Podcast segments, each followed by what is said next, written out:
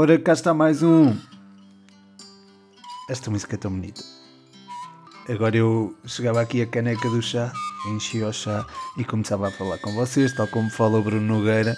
A única diferença é que não tenho convidados, aqui os convidados são vocês, a malta do. malta. a comunidade 120, digamos assim. Sejam bem-vindos a mais um 120 Responde. Espero que esse fim de semana de Liga das Nações tenha sido emocionante. Foi? Foi emocionante? Pois, o meu, o meu também não. o único ponto positivo foi mesmo a qualificação da Sub-21 para o Europeu, o qual vocês não deixaram escapar, deixando aí várias questões sobre os miúdos. E é precisamente por aí que vou começar a responder. Aliás, vou responder já a três questões de seguida. Uh, do Israel Kinsá, um grande abraço para ti, Israel, que pergunta: achas que a seleção sub-21 tem alguma hipótese de conquistar o europeu? Uh, vou responder também aqui à afirmação, digamos assim, do Rafael Meireles, fala dos sub-21 de Portugal. Um abraço para ti, Rafael. Uh, e também a do Natanael Pereira, que pergunta: perdemos o apuramento para a Final Four, mas a seleção sub-21 está fortíssima, como prevês o Mundial. Um grande abraço para ti também, Natas. Bem, a forma como foi conseguido o apuramento foi um pouco sofrida. O penalti que o Jetson marcou, se calhar é a melhor forma de, de o ilustrar, não é? Eu acho que nunca vi um penalti assim. Uh, depois, se puderem, vejam, acho que é, é peculiar, é engraçado até. Um, Sentiu-se alguma ansiedade na equipa, pelo menos eu notei isso, e, e este tipo de, de forma como se lidam com, com, as emoções pode ser muito importante na hora das grandes decisões. Uh, veremos se, se esta equipa lida bem com essa mesma com as emoções, é? digamos assim, quando chegar o europeu. Eu espero que sim, Uh, espero que sim, desejo que sim, porque temos de aproveitar esta ótima geração de jogadores. Uh, o Diogo Costa e o Max, por exemplo, vão disputar a baliza da seleção principal num futuro próximo, estou, estou muito convicto disso. Na defesa, e eu já digo isto há dois anos, e se calhar até pode surpreender ainda algumas pessoas, eu acho que o Diogo Dalot tem potencial para ser dos melhores laterais do mundo, é um jogador muito completo. Um, o meio-campo é recheado de soluções de qualidade, o mesmo acontecendo com o ataque. Enfim, temos uma equipa muito profunda, com muita profundidade e que pode aproveitar, por exemplo, o facto da fase de grupos ser disputada em março para incluir jogadores uh, selecionáveis para a seleção principal, tais como o Trincão ou, por que não, João Félix. Tá, é, é selecionável. Em março por exemplo, estes dois jogadores vão ser mais necessários na, eh, na seleção sub-21 do que propriamente na principal. Uh, portanto, acho que acho que podem ser convocados e se forem convocados podem, podem trazer podem ajudar a trazer para casa um título que nós já, já andamos à procura já há muito tempo. Uh, Lembram daquela final contra a Suécia em que perdemos nos penaltis? Foi, de facto, foi muito, foi muito chato. Uh, Bem, mas estava a falar da seleção principal e, e, já que falo na seleção principal, abordo também a pergunta do Nathanael que me questionou sobre o Mundial 20, 2022. Uh, na baliza, Patrício poderá ou não continuar, mas se não continuar, estaremos bem servidos. Eu acredito que continue, de qualquer forma. Na defesa, espero que o, o já tenha atingido o tal potencial que, pronto, que, estava, que estava a referir. Eh, é um jogador que, que eu aprecio imenso e que eu acho que pode vir a revelar-se crucial, sobretudo por ser um jogador muito versátil. Uh, também o meio-campo tem muita margem de crescimento com o Jetson, Florentino, Vitinha, Pote, mas lá está, aí, dada a abundância de soluções, não sei até que ponto existirá a oportunidade de, do sangue novo uh, emergir, digamos assim. No ataque, a mesma coisa, não é? Porque Diogo Jota, imagino eu, atingirá um, um nível altíssimo, aliás, já, já está um bocado nesse nível. Uh, o Félix também, e também acho que o Cristiano Ronaldo não ficaria de fora do Mundial 2022. Uh, depois ainda há Gonçalo Guedes, há Rafa, há Trincão, sobra pouco espaço para jogadores como o Jota, o Jota do João Felipe, o Rafael Leão, o Dani Mota, o Gonçalo Ramos, pelo menos no imediato. Mas mais tarde estou em crer que, que virão a ser solução e estamos muito bem servidos. Uh, de seguida, ainda aqui no tema sub-21, o Vicente Reis pergunta-me: já está na hora de Nuno Mendes ter uma oportunidade na seleção ou ainda é cedo? Uh, um abraço para ti, Vicente. Uh, é uma questão oportuna, acho eu, na medida em que a seleção carece de laterais uh, esquerdos de raiz. Acho que o próprio Rafael Guerreiro não é lateral esquerdo de raiz, mas é uma boa hipótese. Aliás, é a melhor hipótese que temos neste momento. Uh, porque é titular, não é? Uh, depois há Mário Rui e há João Cancelo, que até tem jogado no lado esquerdo do Manchester City. Pelo que se Ricardo Pereira, por exemplo, regressar bem uh, ao Leicester, regressar de lesão, sendo, portanto, eventualmente titular na direita, o, o Cancelo poderá ocupar o flanco oposto, em prejuízo, claro, do Rafael Guerreiro. Ou seja, teremos aqui Cancelo e Rafael Guerreiro para a lateral esquerda e depois no outro lado João, uh, João Cancelo, Ricardo Pereira. E eventualmente podemos ter um, eh, sei lá, um, temos muitas soluções na direita, temos o Cédric, temos o próprio Nelson de Semedo, portanto uh, é difícil encaixar aqui o Nuno Mendes uh, para já, isto é no curto prazo. Uh, mas lá está, vai ser, eventualmente acredito que venha a ser opção e fico feliz por ele estar a vir a aparecer com o Ruben Amorim porque estamos a precisar de um jogador como ele para o futuro da nossa seleção, na minha opinião. Um, ainda no tema seleção, o Gustavo Ramos pergunta-me: Portugal está no top 3 seleções mais fortes do mundo para ti? Uh, um abraço, Gonçalo. Uh, sim, consigo dizê-lo sem, sem hesitar muito que, que, estamos ali no top 3. Uh, ah, mesmo depois daquele jogo menos conseguido frente à França, não é? Já lá vou. Há aqui uma pergunta também sobre ele. acho que Portugal, sim, está no top 3. é certo que há uma Bélgica forte, uma Alemanha com muitas soluções. há a França, claro, Uh, e depois há seleções em renovação, o que lhes tira alguma força, como são um exemplo da Holanda, a Espanha, a Inglaterra, o Brasil, a Itália, a Argentina, talvez. Uh, portanto, destas seleções todas que eu mencionei, se calhar Portugal, França, Bélgica e Alemanha são seleções uh, que têm uma ideia mais solidificada e entre estas quatro não me parece que Portugal seja a pior delas. Portanto, excluindo, portanto, fazendo aqui uma exclusão de partes, uh, acho que sim, que posso dizê-lo com toda a imparcialidade que estamos sim no top 3 das seleções mais fortes do mundo. É a minha opinião, claro. Apesar do jogo, lá está, menos conseguido uh, com a França e, e os Bravos Açorianos. A página Bravos Açorianos pergunta-me, ou pede-me uma análise ao jogo Portugal-França. Um grande abraço, um grande abraço uh, malta. Hoje, é, é, desta vez não há pergunta sobre, sobre Santa Clara. Há esta do Portugal-França e depois há outra que já lá vou. Mas sobre o Portugal-França, um dos piores jogos da era Fernando Santos.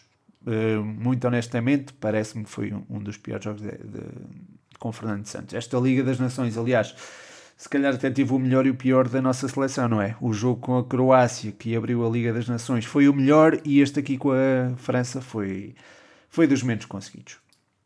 Uh, neste aqui com a França fomos muito permeáveis no meio campo, não fomos agressivos na pressão, o que permitiu que Pogba construísse à vontade e que o próprio o Rabiot e o Kanté conseguissem sair sem grande oposição e isso fez a diferença, explica o resultado que até podia ser diferente se, Rui Patrício, se o Rui Patrício não tivesse feito uma ótima primeira parte. A entrada do Diogo Jota melhorou a equipa, acho eu, teve o tal impacto da frescura é, que se costuma trazer do banco, não é? Podíamos até chegar ao empate, mas não sei se não seria injusto por aquilo que produzimos. Uh, ficámos fora das meias finais da Liga das Nações por demérito próprio, ainda que isto possa, uh, ou melhor, pode servir de consolo o facto de perdermos com, com a França, campeões que, são, que foram campeões do mundo, mas eu acho que isso já não chega, não é? Já, já não ficamos uh, naquela, epá, pelo menos jogámos bem, porque nem jogámos bem, mas uh, uh, ficamos naquela do, pá, era para ganhar, não é? Todas as competições em que entramos é para ganhar. Já, já com, senti isso um bocado no Mundial 2018 e acho que a seleção não estava tão bem apetrechada como está agora e senti agora também nesta, nesta edição da Liga das Nações, até vi capas de jornais a dizer uh, que não falhávamos uma grande competição há muito tempo e tal. Uh, mas lá está, acho que é, é uma cobrança que eu entendo, mas é uma cobrança que também me dá algum alento e que, porque lá está, vivi se calhar também tempos em que a seleção não, não tinha uma não era tão competitiva e, e acho que é bom ver esta exigência é bom ver, eh, saber que, que esta seleção é cobrada desta forma porque é sinal que estamos à espera de grandes feitos e, e lá está, vem aí o europeu uh, E, e, a vitória, pronto, lá está, a conquista do Euro 2016 uh, faz com que tenhamos responsabilidade, uh, que tenhamos, sim, a responsabilidade de, pelo menos passar a fase de grupos, apesar de ser um grupo muito complicado, por exemplo, uh, mas passarmos a fase de grupos acho que vamos ser muito difíceis de, de bater e, lá está, é entrar é para ganhar em todos os jogos eu acredito que esta seleção não acusa essa pressão de, do favoritismo. É uma, uma seleção já habituada a ganhar, já habituada a ganhar, salvo seja, já, muitos deles já conquistaram títulos eh, internacionais, lá está, com a seleção, portanto eh, estamos bem encaminhados, acho eu, apesar deste jogo menos bem conseguido, acho que nós temos condições para, para fazer um ótimo europeu e portanto depois desta eliminação é levantar a cabeça e como dizem os jogadores e, e seguir em frente. Uh, a página Bravos Açorianos pergunta-me também esperavas, uh, se esperavas este rendimento do Angel Gomes eu no início do campeonato fiz um vídeo até com várias jovens eh, promessas da, da Liga Portuguesa ou com, com os jogadores que eu achava que iam brilhar isto é, jogadores sub-21 que iriam brilhar em cada uma das equipas da, da Liga Portuguesa. Um, a do Boa Vista foi precisamente o Angel Gomes, pelo que já esperava ver o talento dele soltar-se por aí. Embora, lá está, esperasse que a equipa puxasse por ele e não o contrário, ser ele a puxar por, por, pela equipa. Isto é, o Boa Vista se calhar beneficiou mais da entrada de Angel Gomes do que o próprio Angel Gomes, do contexto em que está inserido embora lá está, tenha espaço para brilhar, para ser protagonista e um jogador como ele precisa de facto destas, destas coisas. Portanto, sim, portanto, de uma certa forma esperava o rendimento que ele, que ele vem a apresentar, mas eh, não lá está, não, não desta forma. Não achava que iria brilhar desta forma eh, ou que o Boa Vista fosse levado às costas pelo Angel Gomes. Eh, quer dizer, se calhar é, é, um bocado forte dizer isto, mas enfim, acho que o Boa Vista tem, tem beneficiado, pronto, muito, tem beneficiado bastante da, da presença do Ângelo Gomes. Não é propriamente dependente dele, mas é acho que a presença dele é muito importante. Uh, pois o Dinis Gomes, um abraço para ti, Dinis, uh, pergunta-me, oh, oh, afirma, diz, diz o teu jogador favorito da Liga Portuguesa. é, um jogador só em toda a Liga Portuguesa é complicado, mas estou bastante agradado com a afirmação do Pote, por exemplo, muito forte na decisão. Uh, aliás, eh, o Pote esteve em dois posts do, no Instagram, no, no 120 segundos de bola, portanto, é, e são dois posts que não são dois posts quaisquer, têm a ver com a contribuição para golos na Liga Portuguesa e com os melhores marcadores portugueses uh, nas, no top 5 e na, na Liga Nós, portanto, ou na Primeira Liga, prefiro dizer Primeira Liga, portanto, já acho que é. Estou muito surpreendido com, com aquilo que, que o pode estar a fazer.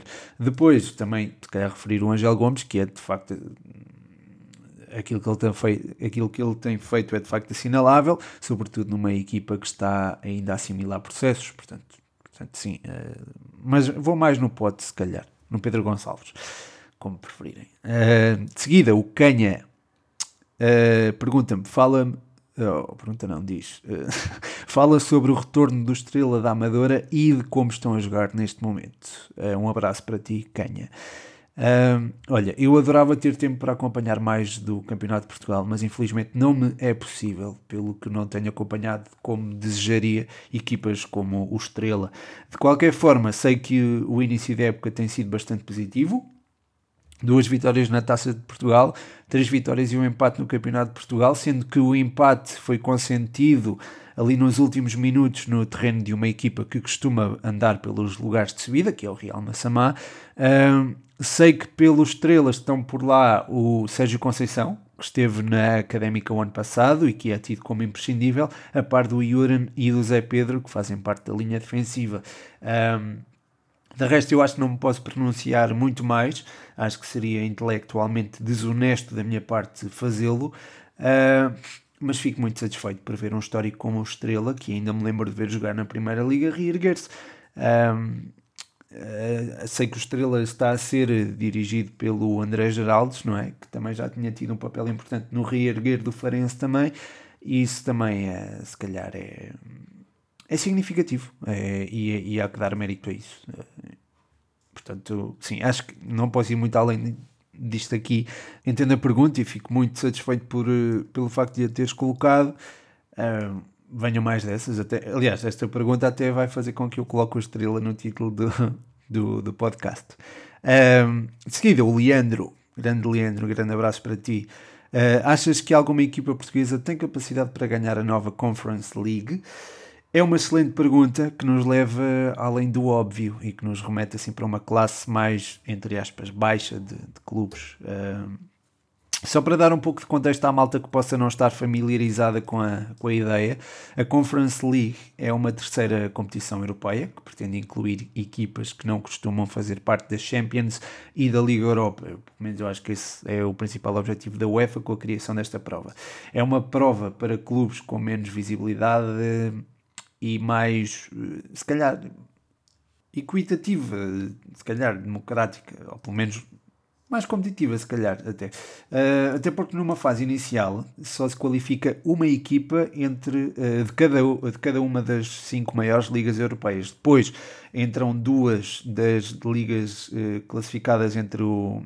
De, das ligas que pertencem aos países classificados entre o 6 e o 15 lugar no ranking da UEFA, entram três equipas por cada liga dos países classificados entre o 16 e o 50 lugar da, do ranking da UEFA também, e duas entre os lugares 51 e 55. Portanto, há aqui uma entrada de clubes, de países que não, se calhar não costumam fazer parte das, das grandes competições. Um, a prova está estruturada com uma fase de qualificação, uma fase de grupos e depois há o tal mata-mata. Eu depois eh, posso entrar mais em detalhes e talvez explicar melhor numa futura publicação. Digam-me por, eh, por mensagem se, se, quiserem uma, uma explicação mais detalhada sobre a Conference League, um post de, talvez do IGTV explicar como é que vai funcionar esta Conference League. Se quiserem, já sabem, é só, só mandar uma mensagem uh, tanto no Instagram como no Twitter. Uh, mas bem, respondendo então ao Leandro, neste contexto em que só há uma equipa de cada liga do top 5 e tendo em conta que não pode haver grande interesse da parte. Oh, lá está, isto é é subjetivo, não é? Mas à partida pode até não existir grande interesse da parte destas equipas nesta prova, até porque o prémio de vitória, digamos assim, é a qualificação para a Liga Europa do, do, do ano seguinte. Então, sim, eh, então aí poderá surgir uma oportunidade para um clube como o Sporting Braga, por exemplo, se, se for lá calhar, isto é, se vier repescado da Liga Europa ou terminar numa, mais abaixo na classificação há a possibilidade de, da classificação da Liga Portuguesa, há a possibilidade de facto do Sporting Braga vencer esta prova, por exemplo, uh, fazendo as contas de cabeça, acho que as contas de cabeça aos clubes que lá estariam, acho que seriam um claro candidato até.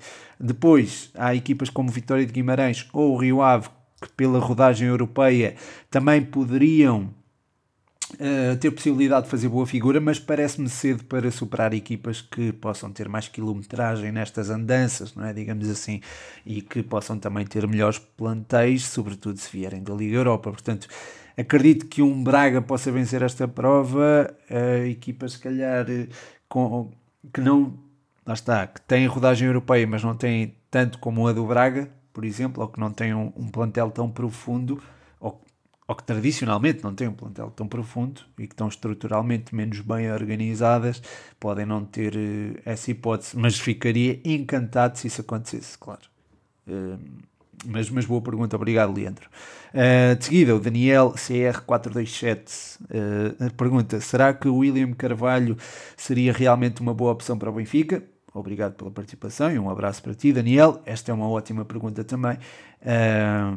É um bom exercício para se fazer na medida em que o Benfica se tem deparado com algumas dificuldades ali na zona 6 e que tem exposto muito os seus centrais ao erro. Uh, o estilo de jogo do JJ eh, de Jorge Jesus para funcionar em pleno, precisa de facto de um bom número 6 e o William pode sê-lo, tal como eh, já foi quando o JJ estava no Sporting, pelo que acho que é uma opção bastante credível e que iria reforçar a coesão defensiva encarnada. Uh, é um jogador muito importante na, chamada saída lá volpiana, que inicia a construção com três homens, e a nível defensivo é um jogador seguro, posicionalmente é inteligente, cortando bem as linhas de passe. Acho que sim, acho que seria uma boa opção e que o Benfica não tem propriamente alguém assim. Quer dizer, ter até tem, mas não tem a mesma dimensão física. É o Julian Weigl, que já se fala que pode eventualmente sair do, do clube, mas isto são, são só especulações, nada concreto. Uh, de seguida, David Cruz, grande David, grande abraço para ti.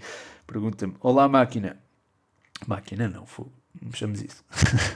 uh, Nuno Espírito Santo, treinador do mês, o que achas deste Wolves e expectativas para o futuro?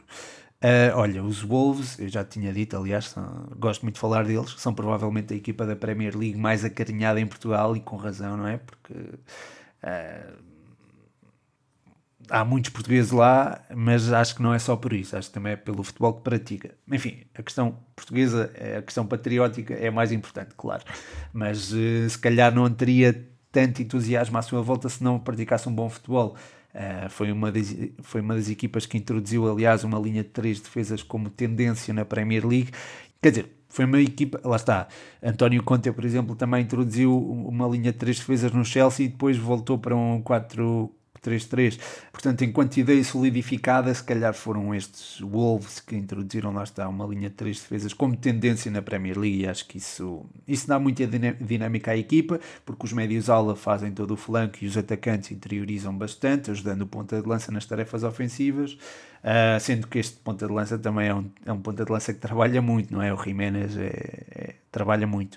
O meio-campo é um pouco mais estático, mas normalmente o Ruben Neves aumenta o leque de soluções na definição, seja no remate de, de longe, seja no passe, que eh, com ele tanto pode ser mais longo como mais eh, apoiado.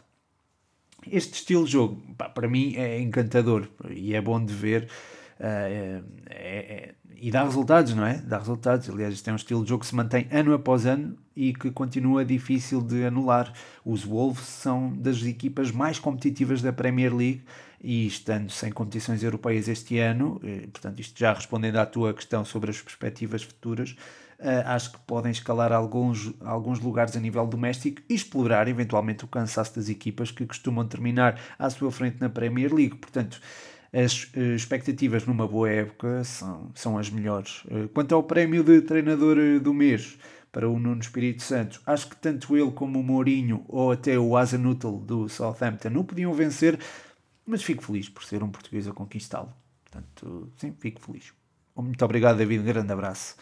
Uh, de seguida, o momento Panenka aqui do, do podcast. Um grande abraço para os Panenka, que agora até têm um site e tudo. Uh, o Rodrigo Canhoto pergunta-me qual a tua formação favorita, portanto, esquema tático.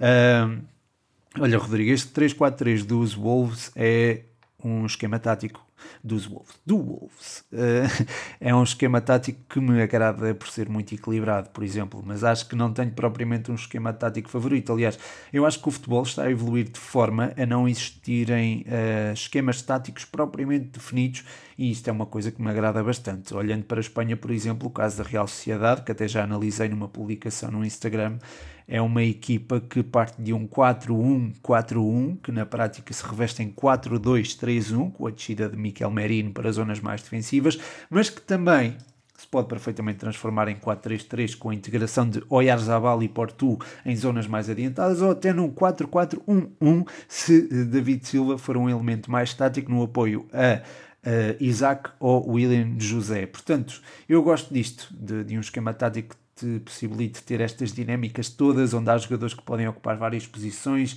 e que se adapta às circunstâncias do jogo. Nesse sentido, aliás, acho que é a equipa que, que mais me com a qual mais me identifico nesse aspecto é se calhar o Leipzig do Nagelsmann, mas acho que a Real Sociedade merece a referência, até porque o teu, uh, o teu colega de podcast, João Maria Blanco, uh, também fez uma pergunta relacionada com a Liga Espanhola, portanto aproveito para fazer a ponte.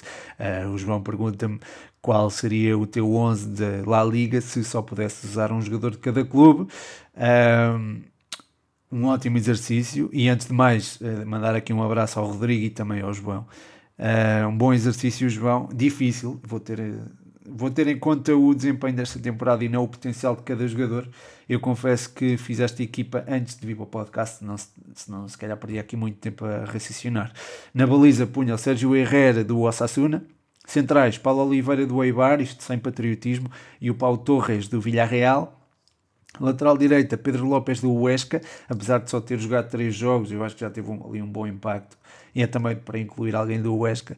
Uh, lateral esquerdo com Fidel, do Elche, que também pode ocupar terrenos mais interiores. Uh, depois no meio campo, Luís Mila, do Granada. Soler, do Valência. E Modric, do Real Madrid. Na frente, Messi, claro, a representação do Barcelona. Oyarzabal, da Real Sociedade. E João Félix, do Atlético Madrid. Ainda na Liga Espanhola, o Diogo pergunta-me: achas que o Barcelona tem vindo a desperdiçar La Masia ao longo dos anos? Uh, Diogo, podemos pensar no Ansu Fati e o assunto poderia até ficar arrumado, não é? Mas, mas lá está, eu acho que a questão vai muito além daquele prodígio uh, hispano-guineense. Uh, afinal, aproveitou-se Fati e eu acho que se desperdiçaram, ou ou não se aproveitaram da melhor forma jogadores como o Carlos Pérez, o Alenhá, o Cucurella, o Juan Miranda, até o próprio uh, Abel Ruiz, que está agora no, no Braga. Eh, acho que foram jogadores que não foram propriamente aproveitados ou devidamente aproveitados. Ah, e depois há, claro, o Ricky Puig, eh, que anda por lá, mas ainda não teve verdadeiramente oportunidades, pelo menos este ano. Ou seja, acho que sim, que o Barcelona nos últimos tempos não tem tido grande aproveitamento de La Masia, como teve em anos anteriores, eh, onde referências do clube saíam praticamente todas de lá. Portanto, sim, acho que há aqui, há aqui um desperdício uh, nos últimos anos. Eu até, numa mensagem privada, até disse quem eu achava que, que era um dos responsáveis desta situação. Não quero estar aqui a citar em podcast para não, pronto, para não, para não falar mal de pessoas, enfim. Uh, de seguida, uma pergunta futurista aqui do José Saidinho, grande abraço quem será o melhor do mundo daqui a 5 anos? Uma pergunta complicada, não é? Mas olha, eu imagino que 4 dos 5 finalistas do Golden Boy 120, porque o Camavinga ainda é muito novo, portanto estaria fora deste lote, uh, acredito que o Alfonso Davis, uh, o Alan, o Sancho e o Soboslai pudessem ser. Uh, possam ser candidatos a, a, melhor do mundo daqui a 5 anos. Sobretudo aqueles que marcam golos, não é? Portanto, aqui se calhar enquadra-se mais o Haaland e o Zoboslai, eh, mas embora o Zoboslai se calhar parta um pouco em desvantagem, depende muito da equipa que ele vier a representar no futuro. Depois há jogadores que ainda não foram bola de ouro e que são sérios candidatos pelos números que atingem ou eh, têm potencial de vir a atingir, tais como o Mbappé e o próprio João Félix, porque não, João Félix. Uh, não menciono só o Neymar, porque nessa altura já terá 33 anos e acredito que já tenha uma bola de ouro também. Não sei, não sei. Será que o Neymar vai ganhar uma bola de ouro? É uma questão que eu também deixo para vocês. Uh, de resto, e contando que Ronaldo e Messi já estejam fora das contas e pensando em jogadores que possam vir a atingir bons números, uh, se calhar como outsiders, uh, temos Moise Keane, que está agora a despontar, o Vinícius Júnior, se conseguir soltar todo o seu talento, claro. E a dupla alemã do Chelsea, Kai Havertz e Werner. Aliás, o, o Chelsea foi das equipas que melhor investiu numa perspectiva de longo prazo, como já tive a oportunidade de referir, e acho que se conseguir capitalizar desportivamente esse investimento, poderá ser uma das equipas de topo mundial. Isto já indo de encontro à pergunta do Eduardo Andrade, que me perguntou quais seriam os jogadores de bola, bola de ouro. Uh, que já mencionei, e as equipas de topo daqui a 5, 10 anos. Portanto, uh, o Chelsea poderá ser uma dessas equipas. Imagino que o Manchester City não perca competitividade, pelo contrário, o mesmo acontecendo com o Liverpool, que imagino a manter Klopp durante muitos anos, o que lhe dará forçosamente estabilidade. Há também os clássicos, eh, entre aspas, Real Madrid, Bayern, Juventus e o próprio PSG, que deverá continuar a crescer desportivamente, e depois há um lote de equipas que têm de se resolver internamente para entrar ou continuar aqui na elite europeia, como o Barcelona, o Inter, o Milan e o Manchester United. Eu acho que referi 11, né? espero, enfim, espero ter ido de encontro à tua pergunta. O Eduardo Andrade perguntou-me também qual é a receita do teu chá mágico. Um... é uma pergunta aqui fora da caixa. Uh, mas olha, leva gengibre e limão, não precisa de mais nada. Uh, gengibre e limão está bom. Uh, costuma ser de uma certa marca, de uma marca que não vou mencionar porque é muito conhecida ainda e pode-me pagar bem para dizer o nome, portanto não a vou referir ainda. Mas eu adorei essa pergunta. Receita do chá mágico. Obrigado, Eduardo. Um grande abraço para ti. Uh, de seguida, o Rodrigo uh, SCP-1906 pergunta-me qual, o teu melhor, qual o melhor clube do mundo, na tua opinião. Para mim, é a Académica. uh, não há clube que me deixe mais encantado, mas uh, se olharmos para o contexto competitivo, fora de uma perspectiva clubística, não é? a Académica não estará não será o melhor clube do mundo. Uh, aí entram clubes que são maiores do que a vida, não é? Aqueles clubes que tu imaginas que daqui a 5 anos, portanto, pegando já na, na questão anterior, ou na, nas questões anteriores, vão ser dos melhores do mundo. E aí acho que o Real Madrid e o Bayern têm conseguido manter essa consistência competitiva e o Liverpool tem vindo a ganhá-la com o Klopp. Um, acho que esses três têm de ser considerados, uh, mas perante o futebol que as três equipas têm praticado, se calhar neste momento é o melhor clube do mundo é o Bayern. Deixem-me só aqui beber um bocadinho de água. Não vai chá ainda, vai água. Estou com a garganta seca. Um, seguida. Ah, já só faltam duas perguntas. Uh, André Vigário pergunta-me: achas que devia haver uma carreira só para VAR para evitar certos erros? Uh, um, um, abraço para ti, André.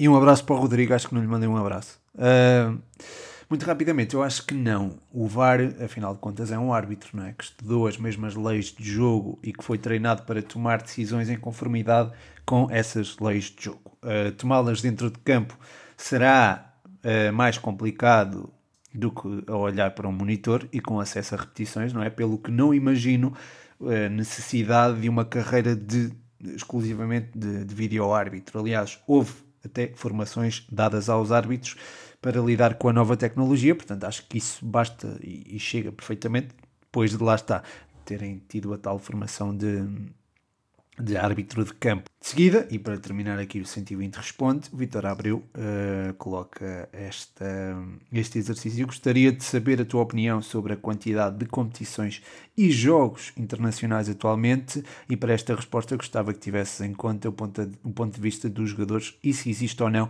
uma má prática por parte da UEFA e da FIFA. O Vitor também mencionou as palavras do Tony Cross, muito críticas em relação ao excesso de, de jogos.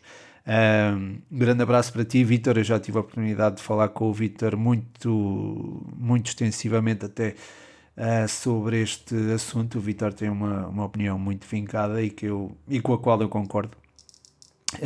Mas eu acho que o contexto que vivemos é muito especial e qualquer decisão que se tome será sempre muito complicada, mesmo, por exemplo, nós aqui em casa, nós aqui em casa, sei lá, digo nós, eu e vocês em casa, ou os vossos pais, ou o que for, se calhar tomam decisões neste contexto pandémico que não são, podem ser as melhores ou podem não ser as melhores. São micro decisões que, pronto, não correm tão bem. Portanto, imaginemos altas instâncias, não é? Como a FIFA e a UEFA. Um, portanto, é muito difícil tomar decisões neste momento. Um, e, e, lá está, se calhar essas decisões estão um bocadinho salvas de críticas, precisamente por ocorrerem num momento especial. Mas lá está, também não podemos uh, escamotear as coisas, também não podemos uh, ir por um caminho que desculpabilize certas, certas situações. Uh, no caso da UEFA e da FIFA, há muitas pressões à volta dos órgãos de decisão e é uma enormidade de parceiros comerciais dos quais uh, dependem uh, a FIFA e a UEFA. Portanto, é difícil tomar decisões. Porém, acho que, lá está, as decisões tomadas não foram as mais acertadas e isso tem que ser dito. Por mais dinheiro e regalias que estejam à disposição dos jogadores, acho que é desumano até que alguns deles estejam a jogar de 3 em 3 dias desde setembro, praticamente. Uh, pelo que entendo perfeitamente as palavras do Tony Cross e entendo a tua chamada de atenção para, para este tema. Acho que a Liga das Nações, que já tive até, portanto, tivemos a oportunidade de bater os dois e que tu foste tu que propuseste este debate e muito bem. Uh, acho que a Liga das Nações uh, é melhor do que propriamente jogos amigáveis, mas devia se calhar ser pensada de outra forma. Por exemplo, um torneio a eliminar que exija menos jogos. É, lá está, um, uma forma de se adaptar a este novo contexto. Acho que podia, podia existir. Uh, aí poderia se calhar fazer a competição no espaço de duas semanas, com 16 equipas em cada liga, como se faz agora, mas a eliminar. Uh, e depois encaixá-la aqui no, sei lá, numa, ai, desculpem, uh, no, no final, sei lá, ou no início de setembro, porque não? Uh, no início de setembro, se calhar adiava-se o campeonato e as competições europeias, sei lá, podia-se fazer, por exemplo, em março também, uh, lá está, depois as qualificações para os europeus e mundiais. Também deviam estar concentradas, na minha opinião, uh, num determinado período, por exemplo, em dezembro, e, portanto, atrasaram um pouquinho as competições europeias, ou encaixar as competições europeias, ou intercalá-las, por exemplo, até dezembro, e ter campeonato até dezembro, e depois em dezembro havia uma, uma, uma paragem, porque não? Uh, e aí inseria, se calhar, até a Liga das Nações, não é?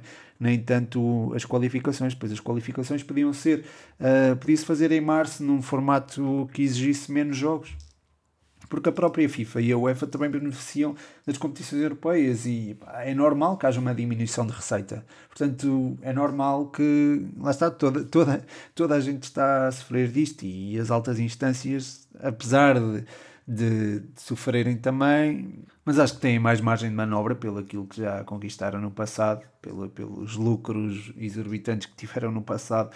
Uh, portanto, Lá está. Acho que isto são, são soluções que até podem ser tidas em conta a longo prazo. Uh, acho que este ano aquilo que se podia ter feito diferente prende-se precisamente com a diminuição de, de, jogos. E aí, se calhar, o ideal seria remover até uh, as competições de seleções até ao próximo ano. A alternativa seria, lá está, aquilo que eu estava a dizer, dezembro e março. Uh, ou então lá está, eh, não incluir, não, não haver mesmo competições de seleções até, por exemplo, uh, o Euro 2021 ou um pouco antes do Euro 2021, por exemplo, acabava-se uh, os campeonatos um pouco mais cedo, as competições europeias um pouco mais cedo, não havia competições de seleções, pá, acho que era uma, uma forma de solucionarmos isto. Mas a UEFA e a FIFA, se calhar, respondem a instâncias maiores, a, a pressões de parceiros comerciais e as coisas acabam por ser como são, infelizmente. E pronto, é nesta nota de felicidade que eh, termina mais um 120 Responde. Muito obrigado a todos os que colocaram perguntas, muito obrigado a todos aqueles que ouviram. Uh, uh, está a ser uma, uma boa viagem esta, esta do, do 120 Responde. Uh, possivelmente até irei ter mais podcasts, não só o 120 Responde. Em princípio, vou ter aqui, uh, em princípio, quinta-feira ou sexta, ainda não sei bem, vou ter aqui malta, malta que já esteve cá no, no podcast. E pronto, fiquem atentos. É, eu não sei se, entretanto, não vou mudar o, o 120, tanto o nome do 120 para um nome. Pronto, não será um nome muito diferente, mas mudar o feed para, para, de forma a que vocês possam ter acesso a todo à, à história do ao histórico podcast, eh, portanto, pelo menos desde o início do 120 Responde, eh, queria mudar se calhar o anfitrião eh, para, pronto, para vocês terem acesso ao podcast, a, a todo pronto, a história, lá está, a história do podcast e aos podcasts futuros, eu, eu, estou a pensar fazer mais, estou a pensar fazer mais podcasts, apostar mais em podcasts, portanto, e, e tenho, tenho, boas ideias aqui. Boas ideias, não sei se são boas ideias, estou a dizer, são ideias, pronto. Tenho ideias pensadas aqui para o, para o, para o podcast, para o, para o formato podcast e espero que vocês gostem. Mas isso se calhar teria de passar por uh, uma mudança de nome, não seria muito diferente, não, não será muito diferente, mas, mas teria de o fazer. Mas pronto, depois vocês, depois eu notifico-vos, notifico-vos. E é isto, pronto, vou à minha vida Uh, Deixo-vos um grande abraço e, mais uma vez muito obrigado. O meu nome é Pedro Machado e este foi mais um 120 Responde. Ah, como se eu me tivesse esquecido, né? Queria deixar-vos aqui uma dica para quem quiser aprender inglês. Visite ih.coimbra.osc no Instagram, entrem em contato e fiquem a saber das condições para terem um certificado de Cambridge, de como uh, vocês sabem de facto compreender e uh, expressar-se em inglês. Já sabem, ih.coimbra.osc.